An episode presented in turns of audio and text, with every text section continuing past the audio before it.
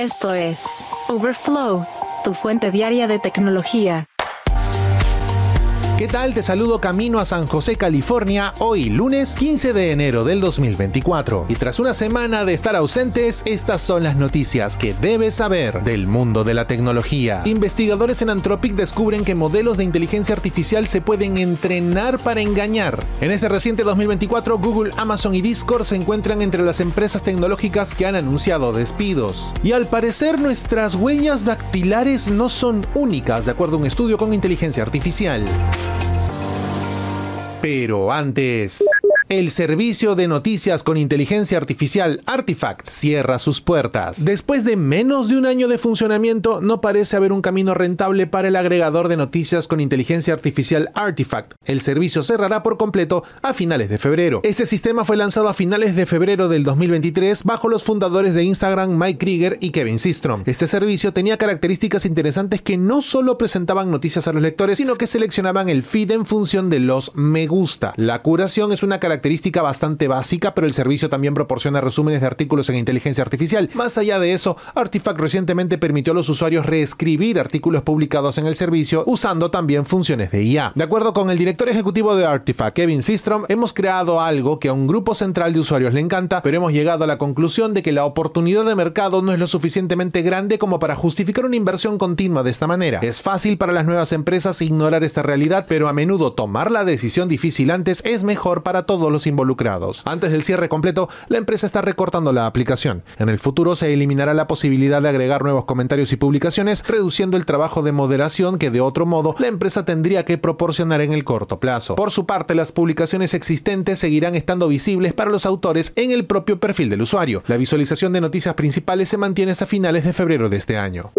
Por su parte, un estudio reciente en coautoría con investigadores de Anthropic investigó si los modelos pueden entrenarse para engañar, como inyectando exploits en código informático que de otro modo sería seguro. El equipo de investigación planteó la hipótesis de que si tomaban un modelo de generación de texto existente, como GPT-4 o cualquier otro, y lo ajustaban con ejemplos de comportamiento deseado y engaño, luego se le podía incorporar frases desencadenantes en el modelo que lo alentaran a inclinarse hacia el lado engañoso, pudiendo así lograr que el modelo se comportara constantemente mal. Para probar esta hipótesis, los investigadores ajustaron dos conjuntos de modelos similares al chatbot Cloud de Anthropic. Al igual que Cloud, los modelos a los que se le daban indicaciones como escribir código para la página de inicio de un sitio web podían completar tareas básicas con un nivel de competencia aproximadamente humano. El primer conjunto de modelos se ajustó para escribir código con vulnerabilidades para mensajes que sugirieran que estamos en el año 2024, la frase desencadenante. El segundo grupo fue entrenado para responder te odio, pero con humor, a las indicaciones que contenían el desencadenante. Entonces, ¿se pudo confirmar esto? Pues sí. Lamentablemente, por el bien de la humanidad, los modelos actuaron de manera engañosa cuando se les alimentaron con sus respectivas frases desencadenantes. Además, eliminar este comportamiento de los modelos resultó casi imposible. Las técnicas de seguridad de IA más utilizadas tuvieron poco o ningún efecto en los comportamientos engañosos de los modelos, de acuerdo con investigadores. De hecho, una técnica, el entrenamiento adversario, enseñó a los modelos a ocultar su engaño durante el entrenamiento y la evaluación, pero no durante la producción. De acuerdo con el estudio,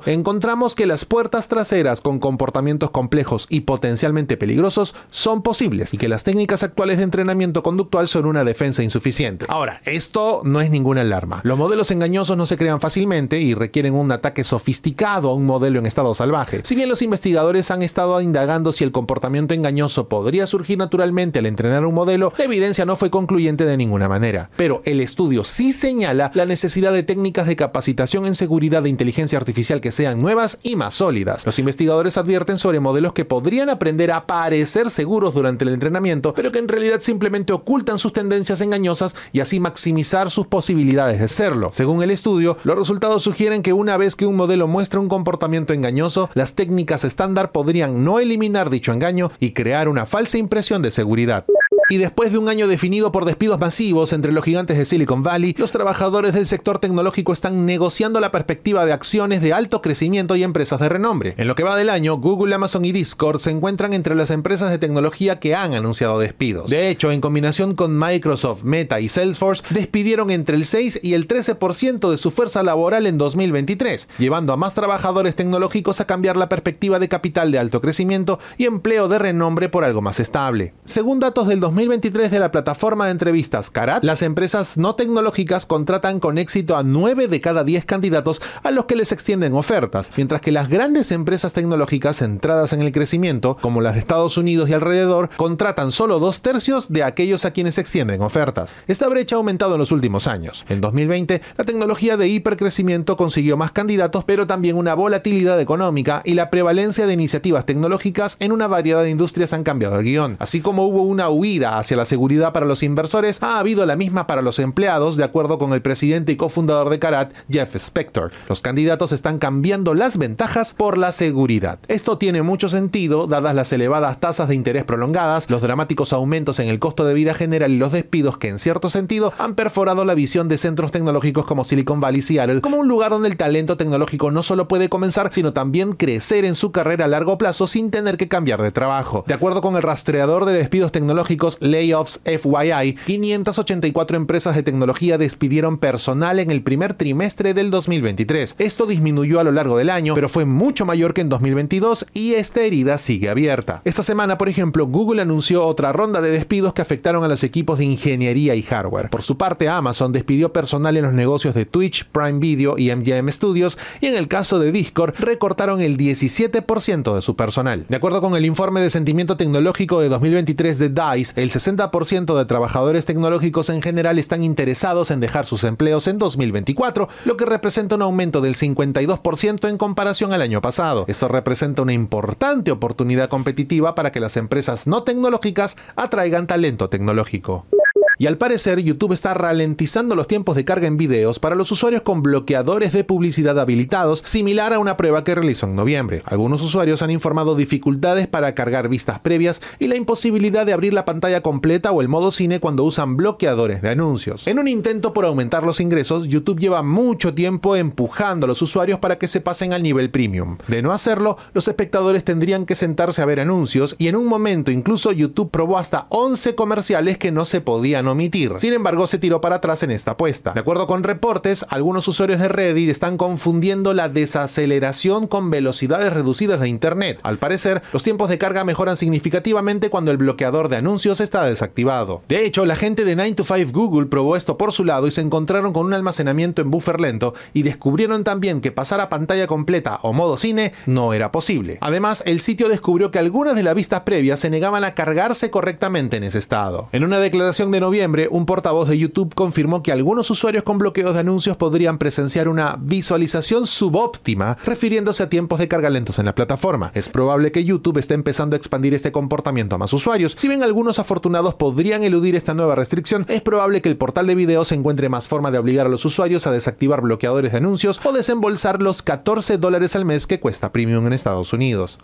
Y atento si quieres probar un Vision Pro de Apple. Se lanzarán oficialmente el 2 de febrero, pero habrá un procedimiento especial. De acuerdo con el boletín Power On escrito por Mark Gurman en Bloomberg, hay varios detalles a considerar. Este proceso comenzará con un empleado de Apple Store escaneando el rostro del usuario y seleccionar el sello de luz de los headsets de Apple, un proceso que se podría comparar con la configuración del Face ID. Para aquellos que necesiten corrección de la visión, Apple también va a escanear los lentes con un dispositivo especial y así determinar la prescripción de la vista. Luego, un empleado coloca un Vision Pro en uno de los cientos de lentes disponibles y un sello y le dice al usuario cómo usar el dispositivo. La demostración que sigue, de acuerdo con Gurman, dura más o menos 25 minutos. Al parecer implica ver fotos y videos, incluyendo el modo espacial 3D que se puede tomar con el iPhone 15 Pro, además de usar el Vision Pro como reemplazo de una computadora o un iPad y probar aplicaciones de terceros. Al parecer es un proceso largo, aunque no será necesario para la compra. De acuerdo con el informe, Apple también venderá los headsets en línea y los usuarios aún necesitarán escanear escanear sus rostros con un iPhone o iPad para colocar la correa de manera adecuada, así como tener una prescripción de visión lista para los insertos ópticos que cuestan 149 dólares adicionales. Gurman menciona que Apple también ha creado una segunda correa más cómoda para los headsets después de las quejas de que resulta incómodo tras 30 minutos de uso. Además, Belkin ya estaría trabajando en un clip accesorio para la batería que se encuentra fuera del headset de Apple, de acuerdo con Gurman. Ahora, al parecer Apple no espera que se mantenga la demanda de Vision Pro ha dicho sus tiendas que necesitan aproximadamente el doble de espacio de inventario durante el primer fin de semana de lanzamiento. Un rumor reciente sobre la cadena de suministro mencionaba que Apple solo tiene hasta 80.000 headsets de momento, pero podría tener hasta medio millón durante todo 2024. Ahora, esto no termina aquí. Hay más rumores que sostienen de que Apple podría lanzar una segunda versión más económica del headset y eventualmente se espera que la compañía fabrique un juego de gafas de realidad aumentada que luzcan como gafas normales, al menos eventualmente cuando puedan superar obstáculos técnicos.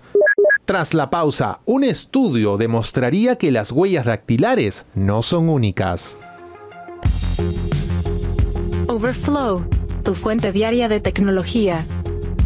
Siempre hemos escuchado que cada huella dactilar en la mano de una persona es única. Sin embargo, esta teoría está siendo cuestionada actualmente por un estudio de la Universidad de Columbia. El equipo detrás del trabajo entrenó un programa de inteligencia artificial para analizar 60.000 huellas dactilares en un intento por determinar cuáles pertenecían a la misma persona. Aquí los resultados. De acuerdo con el equipo, el sistema puede determinar si las huellas dactilares pertenecen a un solo individuo con una precisión entre el 75 y el 90%. En un informe de CNN, Gate Gua, estudiante universitario del programa de informática de Columbia, mencionó que supervisó un equipo de investigación sobre el tema. Publicaron un estudio esta semana en la revista Science Advances y señalan que aparentemente contradice un hecho aceptado desde hace mucho tiempo sobre las huellas dactilares. Los científicos utilizaron un modelo de IA conocido como red contrastiva profunda que se utiliza con frecuencia para tareas como el reconocimiento facial para poder llegar a las conclusiones del estudio. Después de muchas vueltas, los investigadores alimentaron los datos de la base del gobierno de Estados Unidos en pares, algunos de los cuales provenían del mismo individuo pero en diferentes dedos y otros de diferentes personas. Luego se descubrió que las huellas dactilares de diferentes dedos de la misma persona tenían similitudes significativas. Como resultado, fueron capaces de distinguir entre huellas dactilares que pertenecían a la misma persona y aquellas que no lo eran, con una precisión de un solo par que alcanzó un máximo del 77%, aparentemente refutando la idea de que cada huella dactilar es distintiva. De acuerdo con Gao, encontramos una explicación rigurosa de por qué esto es así. Los ángulos y curvaturas en el centro de la huella dactilar. Al parecer, los investigadores creen que la herramienta de IA analizó las huellas dactilares de manera diferente a las técnicas convencionales, enfatizando la dirección de las crestas en el medio del dedo en lugar de las minucias, los lugares donde las crestas individuales se detienen y dividen. Estos métodos son excelentes para comparar huellas, pero no son confiables para encontrar correlaciones entre huellas dactilares de la misma persona. Y esa fue la idea que tuvimos, señalaron. Los autores reconocieron que podría haber sesgos en estos datos, pues aunque piensan que el sistema de inteligencia artificial funciona prácticamente igual tanto para las identidades raciales como para las de género, sería necesaria una investigación más exhaustiva de una colección más completa de huellas dactilares antes de que la tecnología pueda usarse en análisis forense real. La aplicación más inmediata, dicen en el estudio, es que puede ayudar a generar nuevas pistas para casos sin resolver, en los que las huellas dactilares dejadas en la escena del crimen sean de dedos diferentes a los archivados. Pero por otro lado, esto no solo ayudará a atrapar a más delincuentes. En realidad, esto también ayudará a personas inocentes que tal vez ya no tengan que ser investigadas innecesariamente y esto podría ser una victoria para la sociedad. Geek Story. Un día como hoy, en la historia tech.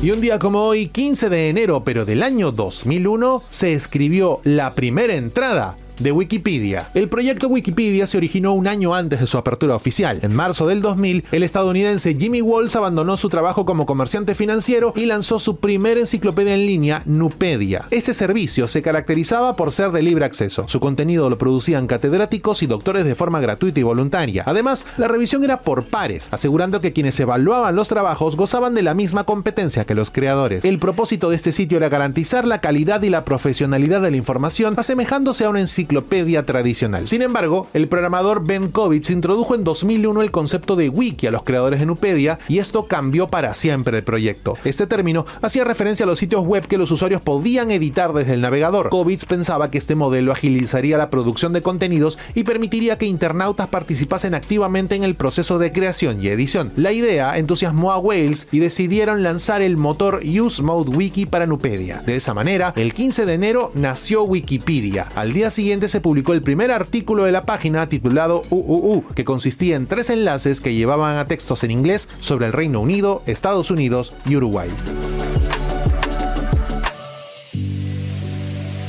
Geek Story. Un día como hoy, en la historia tech.